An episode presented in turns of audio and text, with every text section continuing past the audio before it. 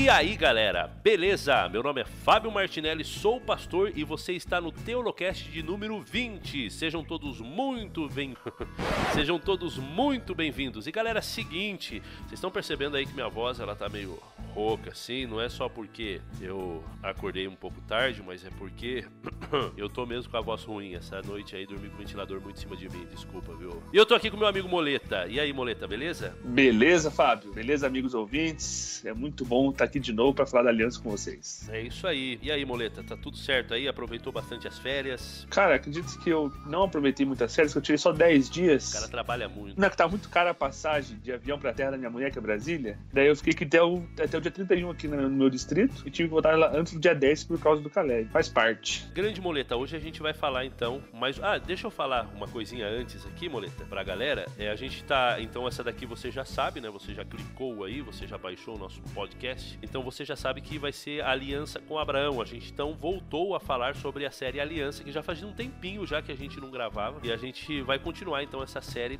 sobre a aliança de Deus na, na Bíblia. E ó, eu quero dizer para vocês que essa série ela tá sendo um sucesso, Moleta. Ela é um dos teolocasts mais acessados que a gente tem aqui. E não só isso, mas também teve gente que mandou aí o, um recadinho pra gente via Facebook aí, dizendo que tava gostando muito das dos teolocasts e frisou. E a aliança está demais, né? O teolocast da aliança. Então esse é um tema que a galera tá curtindo muito, muito mesmo. Então valeu aí para você que tá compartilhando, para você que tá dizendo para o seu pai, a sua mãe, o seu tio, a sua tia, todo mundo aí escutar o nosso Teolocast e mande também a sua mensagem dizendo o que, que você pensa, o que, que você tá achando e vai ser muito legal a gente ter esse contato com você aí, tá bom? Pode escrever pra gente via Facebook aí, a nossa página teológica que nós temos aí no Facebook e eu tenho certeza que vai ser bem bacana esse nosso bate-papo aí. E se o nosso querido ouvinte quiser se aprofundar, né, que aqui é só uma introdução, né, o assunto é muito profundo. Nós temos um material da nossa igreja sobre o assunto muito bom, você pode encontrar no site da Unaspres, né, o Nasp Store, chama Nosso Criador Redentor, do La Rondel. Foi traduzido acho que no final do ano passado, vale muito a pena que ele aprofunda bastante esse assunto da aliança na Bíblia com a perspectiva adventista.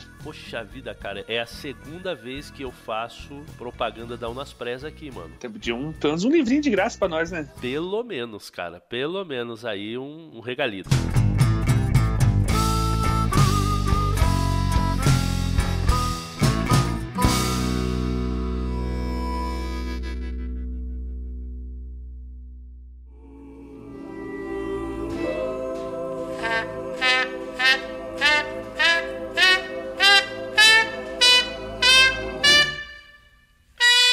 Mas beleza, então, vamos lá, muleta. Vamos falar da aliança de Deus então com Abraão. Vamos só dar uma recapitulada, muleta, no que a gente estudou no último, que já faz um tempinho já. Talvez a galera já meio que não se lembra 100% aí. Então, a gente estava falando anteriormente, a última aliança foi a aliança de Deus com Noé, não é isso? Exatamente. Não é isso? o primeiro estudo da aliança que nós fizemos lá sobre Adão, nós vimos uma estrutura da aliança, que é a estrutura que a gente viu um paralelo na cultura hitita, que era a aliança sucerano e vassalo. Ele tinha alguns pontos e vimos que Deus é sucerano e Adão e Eva eram vassalo. Daí, após o pecado, houve a corrupção no mundo, então temos a história de Noé. Vimos que Noé, Deus, ele fez o quê? Ele reconfirmou a aliança de Adão. Vimos lá que Noé, que Deus reconfirmou a aliança de Adão com Noé. Os, os pontos todos similares. Essa era a mesma aliança de sucerano e vassalo.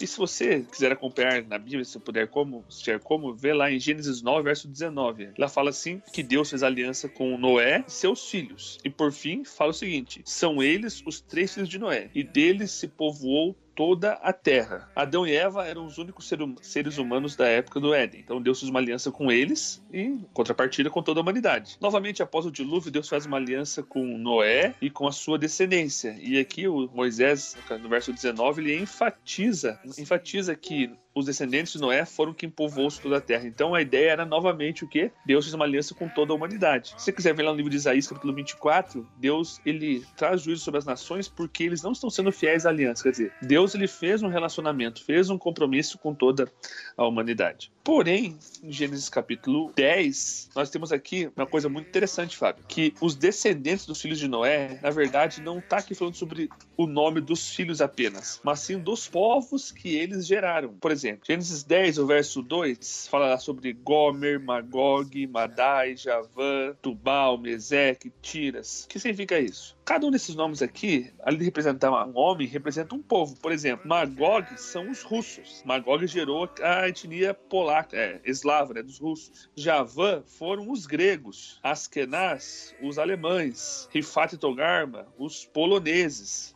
Nós temos ali no verso 12, e entre eles Nínive. Nínive são os iraquianos. Ele, no verso 6 fala sobre Cush, Mitzrayim, Put, Canaã. Cush é Etiópia, Mitzrayim é Egito, Put é Líbia, Canaã são os palestinos. O verso 21 fala sobre Sem. Sem são os semitas, que são quem? Os hebreus e os árabes. Então, na verdade, o capítulo 10 de Gênesis não é uma genealogia apenas. Ele está aqui novamente enfatizando que as nações do mundo, elas estavam ali ligadas à aliança de Noé. Então, estava assim, ó, todo mundo está sob essa minha aliança. Esse é o foco da genealogia do capítulo 10. E a ideia é que, ele, que eles fossem fiéis a Deus e Deus construiu uma sociedade, vamos ficar no mundo da suposição, mas se fosse uma sociedade governada por Deus, através da sua aliança, com certeza a história do mundo seria diferente. Mas acontece que a humanidade, ela se rebela contra Deus. É a história do capítulo 11 de Gênesis só do capítulo da Torre de Babel. O que, que Deus falou? Pra vocês se espalharem por toda a terra. Mas eles se ajuntaram. Nossa, mas nossa, esse é o grande pecado? Na verdade, não. Na verdade, o verso 9 do capítulo 11 diz: Chamou-se-lhe isso por o nome de Babel, porque ali confundiu o Senhor a linguagem de toda a terra, e dali os dispersou por toda a superfície dela. A palavra Babel, da torre, né, que Deus deu o nome de Babel, na verdade a gente acha que ela simplesmente significa confusão. Mas na verdade, não é apenas confusão. São duas coisas. Primeira delas. Ô, ô Moleta, toma cuidado aí, que você tá mexendo muito sua cadeira e tá fazendo. Não, vou fazer o seguinte: eu vou, vou pegar uma, uma banqueta, porque minha cadeira tá tudo, tudo bichada com os parafusos soltos. Só um segundinho. Será que eu sou desastrado um pouquinho? Eu dei muita risada num vídeo que você quase caiu da cadeira. Verdade. Então, a cadeira tá ruim, né? Fui me sentar. Uau! se eu caísse, cara, ia ser lindo, que era uma transmissão ao vivo. Não tinha mais o que fazer. Cara do céu, ia ser muito legal. Lembre-se: com grandes poderes vem grandes responsabilidades. A palavra Babel em hebraico, Babel, ela é a mesma palavra que a Bíblia Septuaginta, na tradução grega, ela traduz para Babilônia. Então, Babel e Babilônia são a mesma coisa. Quando ela para o livro de Daniel, quando você lê em hebraico, ela está escrito lá. Nabucodonosor foi rei de, rei de Babel. Aqui já tinha essa ideia já. Babilônia começa aqui. O que, que é Babilônia? Confusão religiosa, mistura do certo com o errado, tudo mais. Percebe? A ideia de confusão aí. Mas mais do que isso, a expressão idiomática Babel, ela tem uma raiz arcadiana. Se podia ser Babel, que significa porta de Deus. Por que porta de Deus? Quando se vencia uma cidade, o vencedor levava o portão como símbolo dessa vitória. A gente vê isso lá no livro de Juízes, quando Sansão arranca os portões da cidade. Lá no livro, no livro de Gênesis, capítulo 24, o verso 60, vou ler para vocês aqui, ó. Diz assim, ó, Gênesis 24, verso 60. Abençoou Rebeca e disse: És nossa irmã, e se tu mãe de milhares e de milhares, e que a tua descendência possua a porta dos seus inimigos, percebe? Existe a ideia de conquistar alguém através da porta. Vocês queriam a porta de Deus? Qual que era o objetivo dessa torre? Tomar o lugar de Deus. A torre não era uma, vamos fazer uma torre alta para fugir do dilúvio, não. Vamos fazer uma torre para nós alcançarmos a Babel de Deus e vencer a Deus. Então, uma rebelião contra Deus. Isso que foi a Torre de Babel. Então, a humanidade ela se encontrou no estágio de rebelião contra Deus. Esse estágio de rebelião que se iniciou aqui em Gênesis capítulo 11 vai até a volta de Jesus, que é a Babilônia. A Babilônia é um símbolo para a humanidade unida contra Deus. Qual seria a atitude de Deus? Será que Deus iria mandar um outro desastre para acabar com toda a humanidade rebelde e começar tudo de novo? Não. Deus agora muda sua mecânica de pregação. É o que diz lá Gênesis 12 pra gente. Uma conexão que dá pra gente fazer então, Moleta, é essa questão aí de Deus ele fazendo aliança, essa mecânica, né? Deus ele faz aliança com Noé e a partir do, de Noé com todos os seus filhos, toda a humanidade. E aí os filhos de Deus, porque a gente viu lá na aliança com Adão que o súdito ele é filho e filha de Deus, né? Príncipe e princesa no reino de Deus. Então os filhos eles têm aí a liberdade de se independizar do pai. Ou seja, como que chama aquele negócio quando o cara quer sair de casa antes dos 18 mesmo? A emancipação? Emancipação.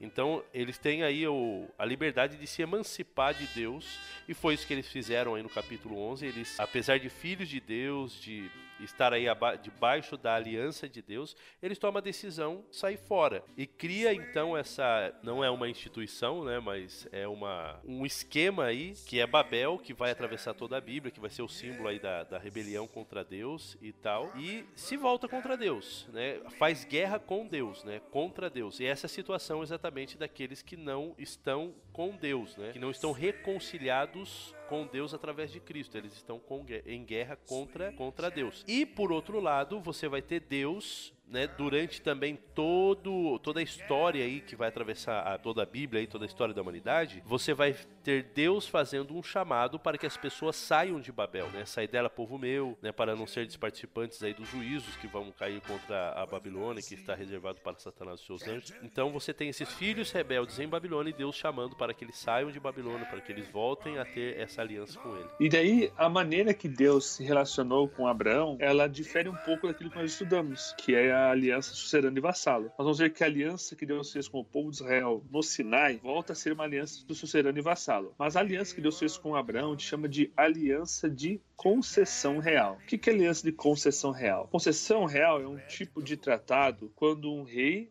dá um súdito ou um servo fiel um benefício, por algum motivo. Às vezes por fidelidade, às vezes por um ato extraordinário, em benefício do rei. E a concessão dada pelo rei, ela é perpétua e incondicional. Os herdeiros desse súdito fiel também serão beneficiados, à medida que se mantiverem fiéis a esse rei. Do mesmo modo que seu pai foi fiel, o seu antepassado, a promessa continua para sempre. Então, esse tipo de tratado, a gente percebe que várias, vários reis fizeram isso com alguns dos seus servos fiéis. E nós vemos que a história de Abraão, de Davi, se encontra nisso, onde Deus ele faz uma promessa. Assim, ó, a minha aliança com você é o seguinte: anda no meu caminho que eu vou dar para você duas coisas, entendeu? E isso é o que Deus fez para Abraão e isso que fez Deus com Davi. Não foi um, igual com Adão que tinha lá os preâmbulos, os títulos e as maldições, as bênçãos da obediência, as testemunhas. Não, Deus falou assim: ó, Abraão, seja fiel a mim que eu vou fazer duas coisas com você. E a gente vai ver mais pra frente que são essas duas promessas. Essa questão da escolha, muleta, é bem interessante tentar responder por que Deus escolhe Abraão, se existe um motivo especial para essa escolha. A gente viu que Deus cria Adão e Eva. Adão e Eva não tiveram a liberdade de, de querer ser criado ou não, assim como a gente não tem a liberdade de nascer ou não nascer. Né? Deus ele cria eles por amor, cria eles ali por, por conta da sua própria natureza de amor e de relacionamento. É, depois a gente tem Noé e a gente vê que Noé também, por causa da graça, ele é escolhido entre os habitantes da terra e para poder ser o instrumento aí de Deus aí nessa para chamar as pessoas nessa aliança que Deus está fazendo aí com Noé e sua família, que, que eles venham também. E Abraão, o chamado de Abraão, assim, Deus olhar lá do céu, olhar para baixo, um monte de família e falar assim: olha, eu vou escolher essa família, eu vou escolher a família de Abraão. Você acha que tem algum motivo aqui que para Deus ter escolhido eles e não outras pessoas? Bem, vou fazer uma suposição aqui, né? Existe uma uma teologia que eu tenho aqui uns livros que chama isso, chama-se a teologia da aliança da tocha, Covenant of the Torch em inglês, que é o livro que eu tenho. Que a ideia é que a verdade, ela é como uma tocha que vai sendo passado de pai para filho. E acho que até teve algum podcast que fizeram um comentário desse no Telocast, falava que o foco da história sempre está naquele que está carregando a tocha da verdade. Dos três filhos de Noé, a gente percebe que Sem foi aquele que manteve a verdade do seu pai. Foi ele que continuou. E ele foi passando para seus filhos e, e vimos que é, Abraão ele é descendente de Sem, ó. Sem gerou a Fachada, gerou Salá, gerou Herb, gerou Peleg, gerou Reu, Serug, Naor, Terá. Então, provavelmente, eles deviam ser novamente a única família ali, naquele momento, que estava disponível para Deus usar, assim como em Noé. Foi quem estava disposto a ter um relacionamento com Deus, né? lembrando que aliança significa relacionamento. Podemos supor que Deus pode poder ter chamado outra pessoa e a pessoa rejeitou? A Bíblia não fala isso. Sabemos que,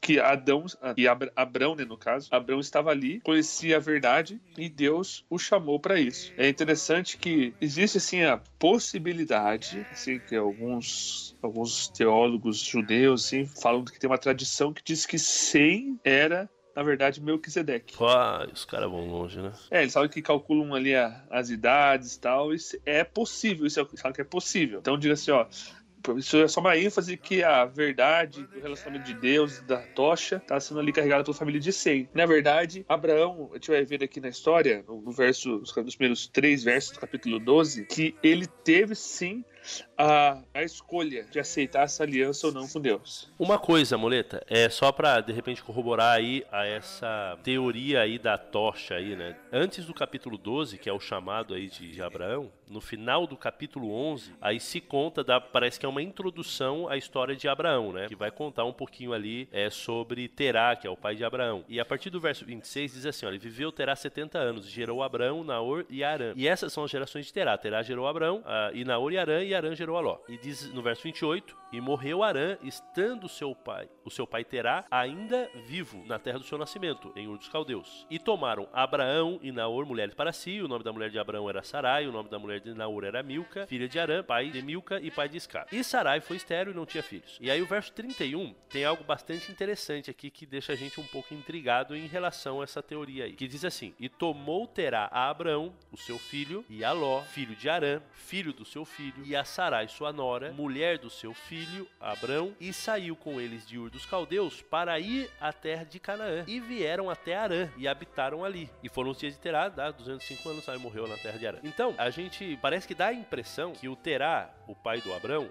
ele pega a família dele e ele está indo exatamente para a terra onde Deus mandou Abraão ir, não é assim? Então, assim, dá a impressão de que Terá estava indo para Canaã, como que se de alguma forma isso também fosse um, um chamado de Deus ou né, uma indicação de Deus para ele, mas aí ele vai parar numa terra que ele vai chamar de Arã, possivelmente foi ali onde o filho dele, Arã, morreu, é, e por isso ele dá o nome da, o nome da própria terra de Arã, e ele habita ali, diz ali, e habita habitaram ali. E ali ele ficou até morrer. Parece que ele tinha um chamado, ele estava saindo, indo para onde Deus mandava. Por algum motivo, talvez pela tristeza da morte do filho, algum motivo, ele fica ali em Arã e ele não cumpre mais o chamado. E aí, isso é interessante em conexão ao verso, ao capítulo 12, e não sei, né? Pode ser que exista outra explicação, mas o capítulo 12 vai dizer: ah, não, não tá no capítulo 12, na verdade tá lá em Hebreus, se eu não me engano, onde fala, e você pode me corrigir, onde fala fala que Abraão ia receber uma terra por herança. Você pode confirmar para mim aí só em Hebreus capítulo 11 aí, quando fala de, de Abraão? Pela fé, Abraão, quando chamado, obedeceu a fim de ir para um lugar que devia receber por herança, e partiu sem saber onde ia. Então, esse é o ponto.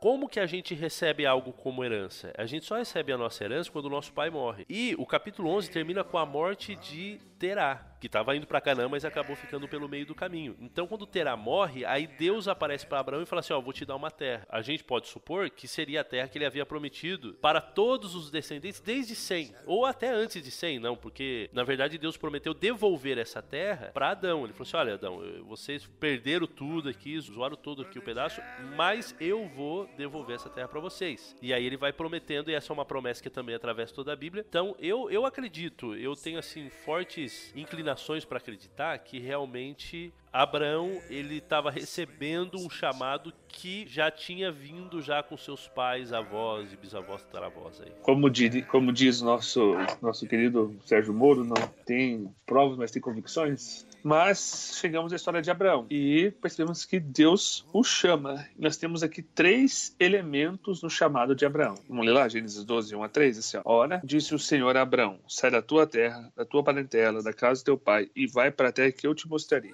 Te farei uma grande nação e te abençoarei, e te agradecerei o nome. Se tu uma bênção. Abençoarei os que te abençoarem, amaldiçoarei os que te amaldiçoarem, e em ti serão benditas todas as famílias da terra. Cara, um parêntese aqui. Você sabe que uma vez eu tava viajando e eu encontrei uma lanchonete que o nome da lanchonete era Lanchonete Setu uma bênção.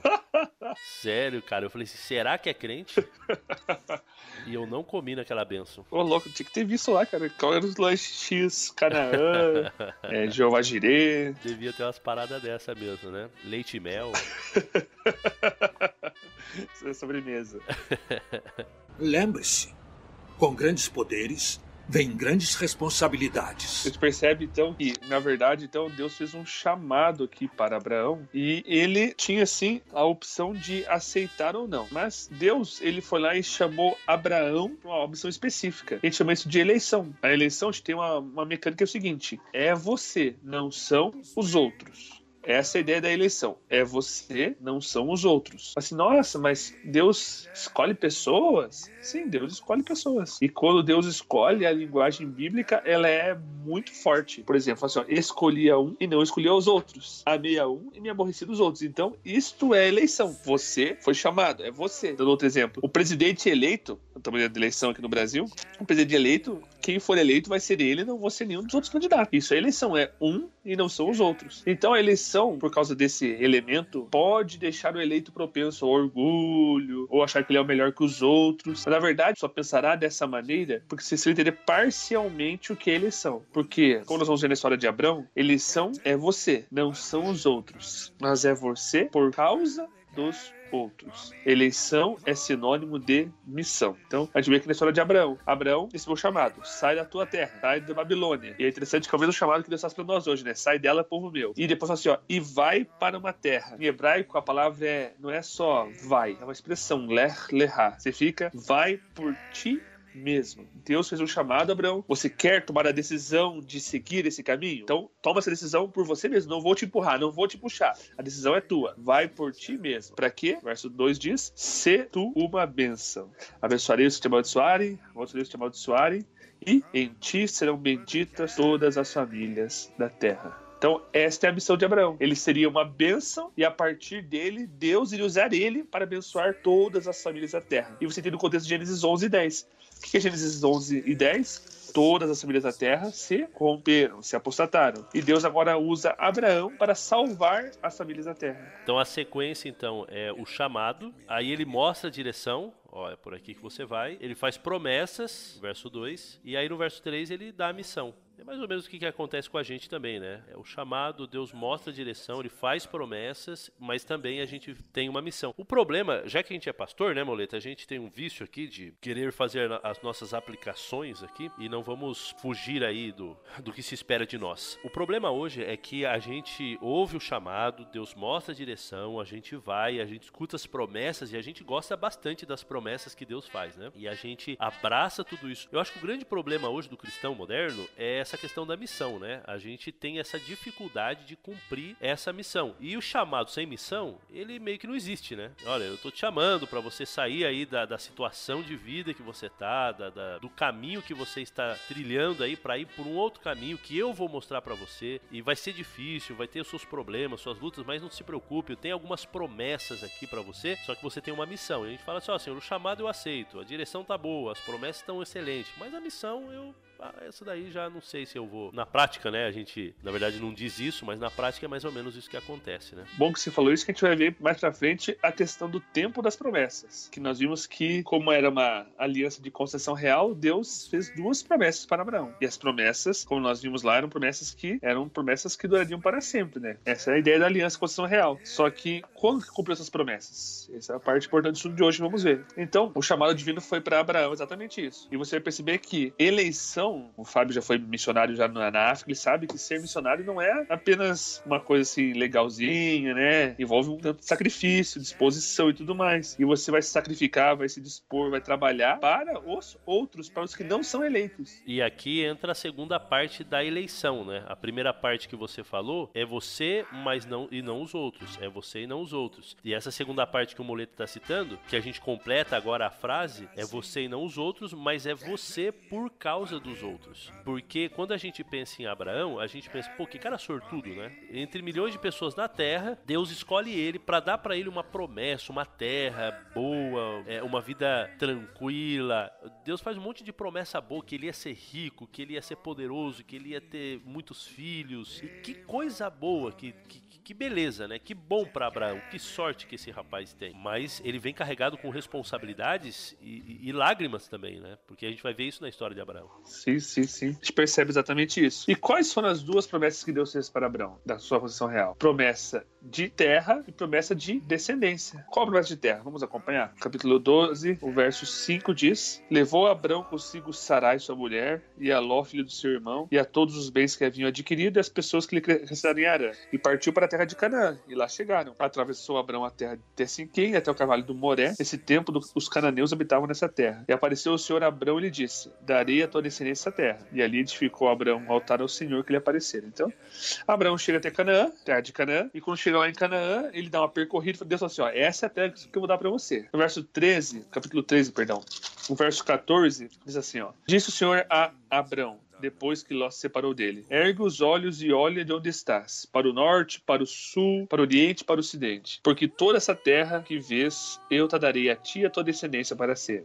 Farei a tua descendência como pó da terra, de maneira que se alguém puder contar o pó da terra, então se contará também a tua descendência. Levanta-te e percorre essa terra no seu comprimento, na sua largura, porque eu te darei. Então percebe que Deus prometeu dar para ele a terra de Canaã. Vamos para o capítulo 15, Deus repetindo novamente essa promessa. Nós vimos lá, Deus lá diz assim, verso 18 diz: Naquele mesmo dia fez o Senhor aliança com Abrão, dizendo: A tua descendência te daria essa terra, desde o rio do Egito até o grande rio Eufrates. E aí vem a pergunta: quando foi que essa promessa se cumpriu para Abraão? Quando foi? Quando foi que Abraão ele teve essa terra? Deus vai essa terra três vezes, nós percebemos ali. E a chave para entender essa palavra aqui é o rio Eufrates, que a gente lê em Gênesis 15. Porque o rio Eufrates apareceu a segunda vez agora na Bíblia. A primeira vez que apareceu foi lá no Jardim do Éden. É interessante que nós pensarmos as medidas do Jardim do Éden, acho que a gente comentou até isso no estudo da aliança, mas que lá, quando Moisés escreve Gênesis capítulo 2, ele usa as os rios que eram do, do, período dele para descrever o Jardim do Éden. E percebemos que o Jardim do Éden é a terra que vai desde ali do sul da Arábia Saudita, da Etiópia, até o Iraque, o Oriente Médio. Então, essa é a terra de. Esse é o Jardim do Éden. E é exatamente a mesma terra prometida para Abraão. Desde o rio do Egito, ali, os, como eu falei, norte da África, até o Eufrates, que é o Oriente Médio. A gente percebe que Josué, a terra que ele conquistou, é a terra que vai ali desde o rio,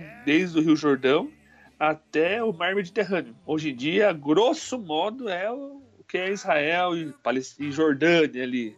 Aquela, aquele quadradinho ali que fica no, perto do mar. Porém, a descrição do texto bíblico fala não apenas de Israel, fala de Canaã, Edom, Moabe, Amon, Síria e Líbano. Nos dias de hoje seria Israel, Estado palestino, Jordânia, Síria e Líbano. Percebemos que quando se cumpriu? Em nenhum momento. Não se cumpriu na vida de Abraão, não se cumpriu com Josué. Davi e Salomão parcialmente conseguiram durante um período de tempo conquistar essa terra, mas logo, logo já foi novamente desfeito todo o seu domínio. E aí vem a pergunta: Deus prometeu que seria por possessão perpétua. Não foi que nós temos ali em Gênesis capítulo 13?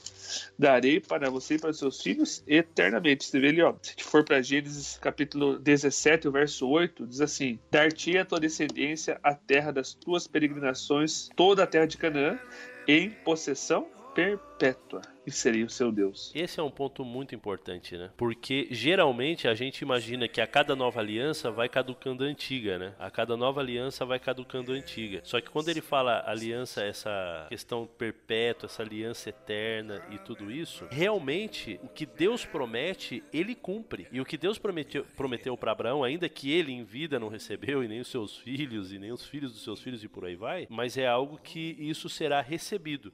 Mas eu te pergunto, Deus ele prometeu e não cumpriu. Então quer dizer o quê? Que Deus errou, que Deus esqueceu, algo do tipo? Bom que você falou lá de, de Hebreus capítulo 11, o verso 8 que nós lemos. Queria continuar a leitura do verso 8, diz assim, ó. Pela fé, Abraão, quando chamado, obedeceu a fim de ir para um lugar que devia receber por herança e partiu sem saber aonde ia. Pela fé, peregrinou na terra da promessa, como uma terra alheia, habitante, tenda, habitando em tendas com Jacó, Isaac e Jacó, herdeiro escolhido da mesma promessa. Agora vem o ponto-chave. Porque aguardava a cidade que tem fundamento, da qual Deus é o arquiteto e edificador. Lembre-se, com grandes poderes vem grandes responsabilidades. Cara, isso daí é para explodir a mente de uma pessoa, né? Porque assim, ó, eu, eu vou fazer uma ponte aqui, ô, ô Moleta, que eu acho importante, porque tem muita gente, principalmente a galera da teologia da prosperidade, gosta demais de é, Abraão, capítulo 12, o chamado, riqueza, possessão de terra, o capítulo 15 também, Deus vindo e tal, e falando, e, e a gente curte muito esse negócio aí. A gente também gosta disso, né? Tem muitas músicas, né? Principalmente evangélicas aí, que dizem, olha, você vai receber a promessa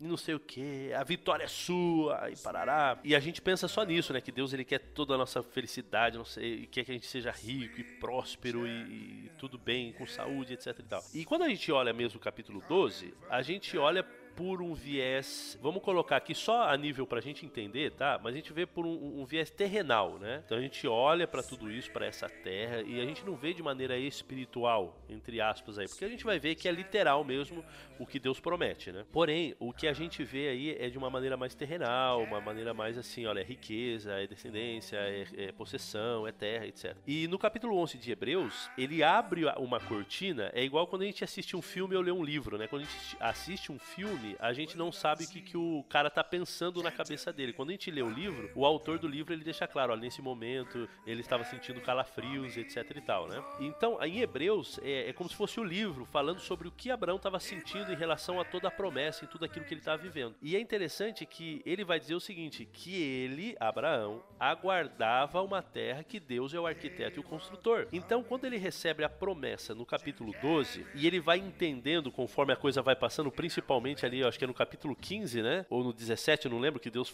fala do que o povo ia ficar 400 anos na escravidão, que a gente vai comentar um pouquinho mais aí daqui a pouco, ou no outro episódio, a gente vai entendendo que ele vai entendendo na cabeça dele também que essa terra que Deus prometeu, ele não ia receber e etc e tal, mas ele ia receber algo melhor, algo a mais. Tanto é que quando a gente vê ele e Ló ali, os pastores brigando um com o outro, e eles resolvem se separarem no capítulo 13, então ele fala para Ló, Ló, se você for para a direita, eu vou para a esquerda. Se for para a esquerda, eu vou para a direita. Quando ele diz isso, o que, que ele está querendo dizer? Ele está querendo dizer, Ló, não me importo. Eu não tô preocupado com essa terra, porque não é essa terra que eu tô esperando. Não é esse tipo de terra aí que eu tô prometendo. Então, assim, não importa se você for para um lado ou for para o outro, eu vou pro lado oposto. Então é bem interessante essa visão assim que, que ele tinha. Mas, Moleta, eu não sei se você quer comentar alguma coisinha a mais aí. Que... Não, eu quero comentar assim que, na verdade, a promessa de Deus, ela é literal, ela é material, porque a cidade santa, nós entendemos lá pelo livro de Zacarias, pelo livro do Apocalipse, ela vai descer e vai ocupar aqui uma terra. Nós temos lá que o Monte das Oliveiras vai se partir, abrindo um grande vale, e a cidade santa vai descer, e esse lugar aonde ela vai descer, o tamanho da cidade que, que no livro de Apocalipse, capítulo 21, ela descreve exatamente o tamanho da terra prometida a Adão,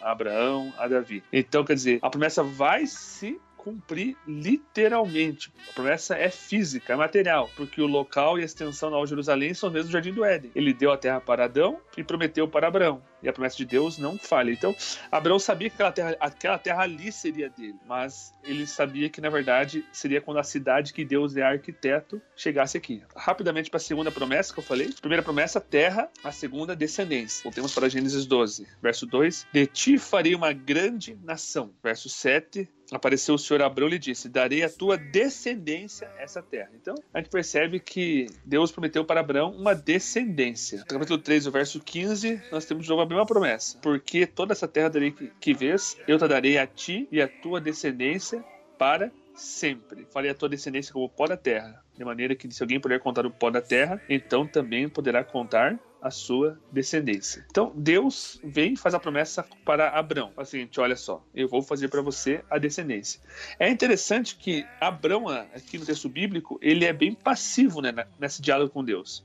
Deus chama ele para ele ir, ele vai para a terra. Depois Deus pede para ele percorrer, ele percorre. Então, no capítulo 15, nós vamos ver agora o primeiro diálogo de Abraão com Deus. Uma surpresa. Diz lá assim, verso 15, capítulo 15, verso 1. Depois desses acontecimentos, veio a palavra do Senhor a Abraão numa visão e disse: Não temas, Abraão, eu sou o teu escudo, o teu galardão será sobre modo grande. Respondeu Abraão, olha só, a primeira vez que Deus fala com Deus, que Abraão fala com Deus. Senhor Deus, que me haverás de dar se continuo sem filhos e herdeiros da minha casa, é o Damasceno Eliezer? Disse mais Abrão: A mim não me concedesse descendência, e um servo nascido em minha casa será o meu herdeiro. O Senhor falou que eu teria uma grande nação, descendência grande, como o pó da terra, e não me deu sequer umzinho.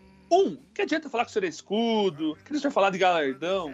O senhor não cumpre sua parte? O senhor mandou eu sair da minha terra, eu saí. Mandou eu percorrer Canaã, eu percorri. E até agora não me deu um únicozinho filho. Nenhumzinho filho. Que, como é que eu vou garantir que o Senhor vai cumprir suas promessas? Primeira vez que Deus fala, que Abraão fala com Deus, ele reclama. E Deus então fala assim: Ah, é? Verso 4 diz assim: E isso respondeu logo o Senhor, dizendo: Não será esse o teu herdeiro, mas aquele que será gerado de ti será teu herdeiro.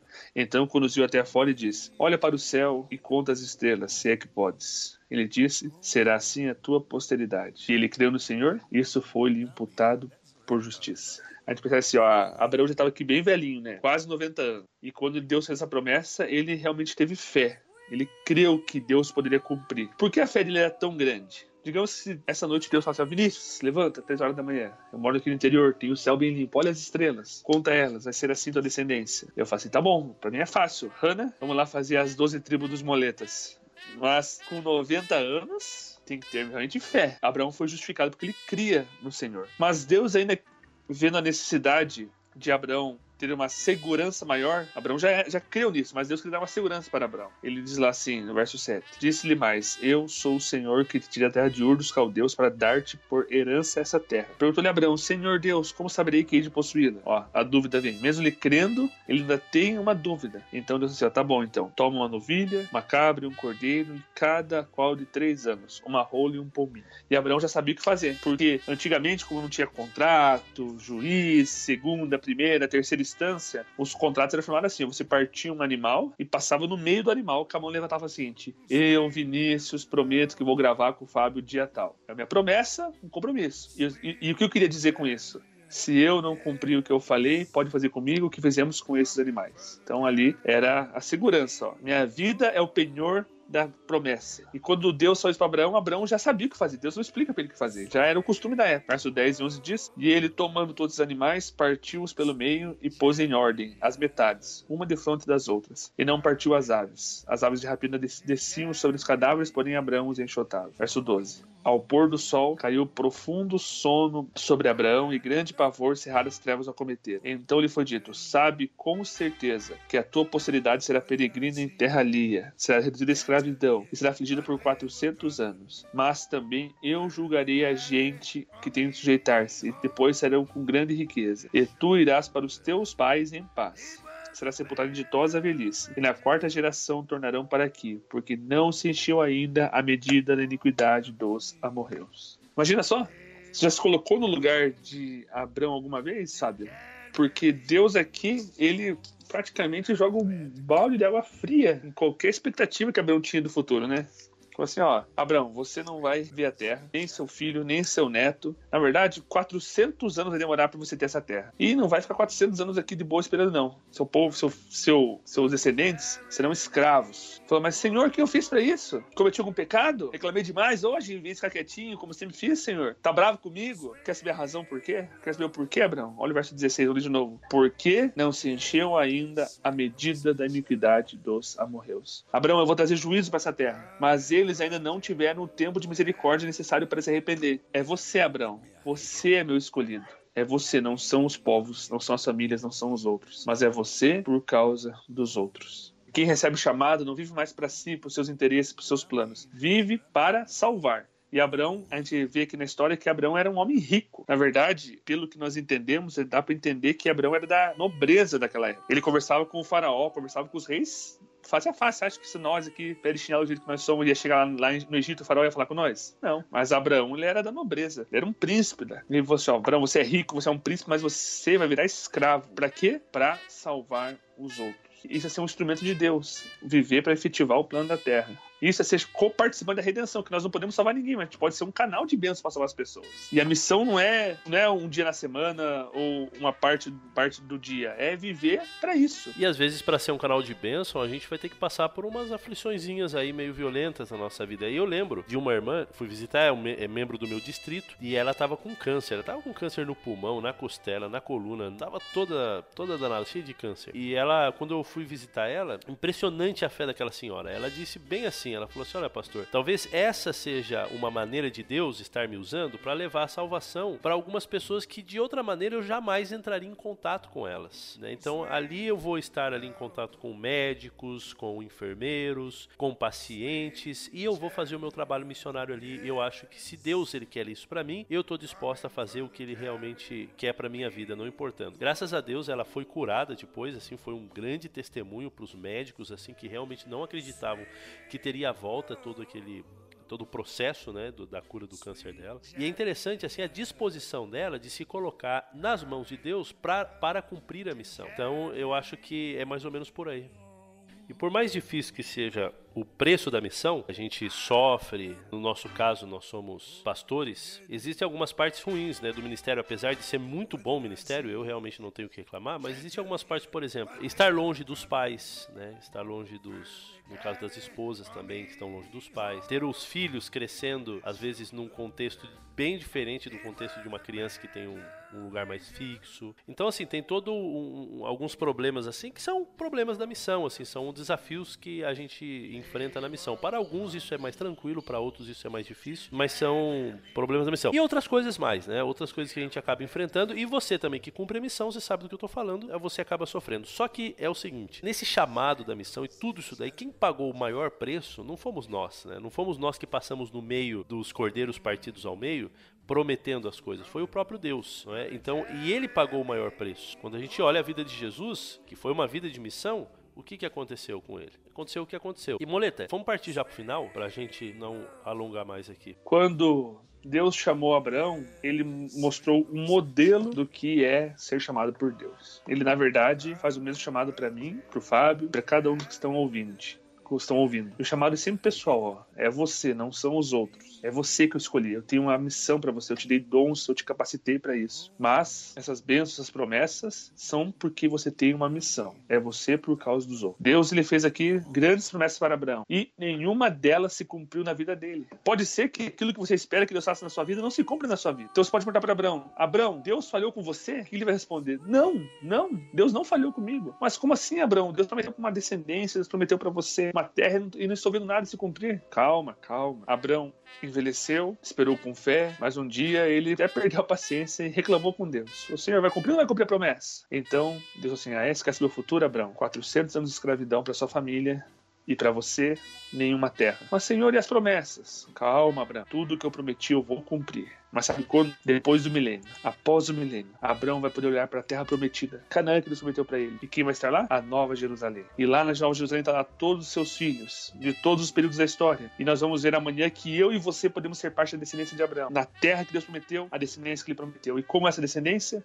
Uma multidão como a areia do mar, as estrelas do céu. Deus não falha, mas no tempo dele. Creia em Deus, aceite o chamado dele. Mesmo que sua expectativa não seja cumprida, mesmo que demore toda a sua vida, ande com Deus, que grande será o seu galardão. Lembre-se, com grandes poderes vem grandes responsabilidades. Bom, então é, vocês entenderam toda essa questão de Abraão, né, galera? E não, não acabou ainda, ou acabou já de Abraão? Falamos tudo? Conseguimos? Eu acho que temos que agora falar como é que vai ser a promessa cumprida, que Deus revela através de duas profecias, né? Que são profecias diferentes. Então, galera, é o seguinte, eu acredito que vocês tenham entendido aí toda essa questão.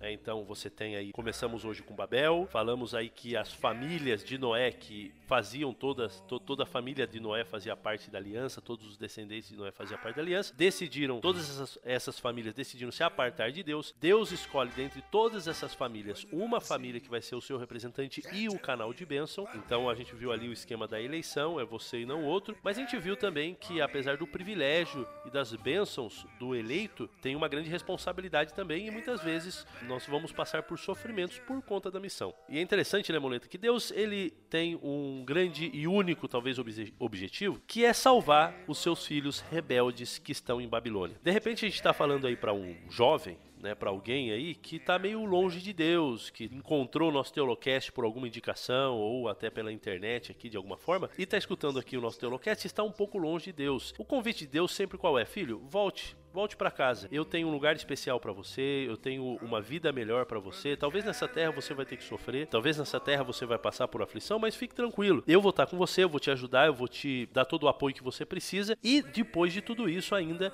eu vou te prometer tudo aquilo que eu prometi para Abraão, porque lá em Romanos capítulo 4, né, do verso 1 a 12, ali vai dizer que realmente é, quando Deus chama alguém hoje, através de Jesus, nós somos filhos de Abraão também, nós fazemos parte dessa grande família. Então, grande chamado de Deus para todos nós é que a gente faça parte dessa grande família, que sejamos bênção, que possamos ouvir a voz de Deus, ouvir as promessas de Deus mas também a gente cumprir a missão. Moleta, muito obrigado mais uma vez aí de gastar o seu tempito com a gente aí. Continuamos, continuamos nossas gravações e aguarde aí, galera. Até o próximo Teolocast Aliança. Valeu, Fábio. Deus abençoe a todos e até o próximo.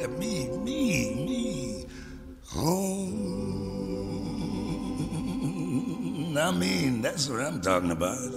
Want to go home.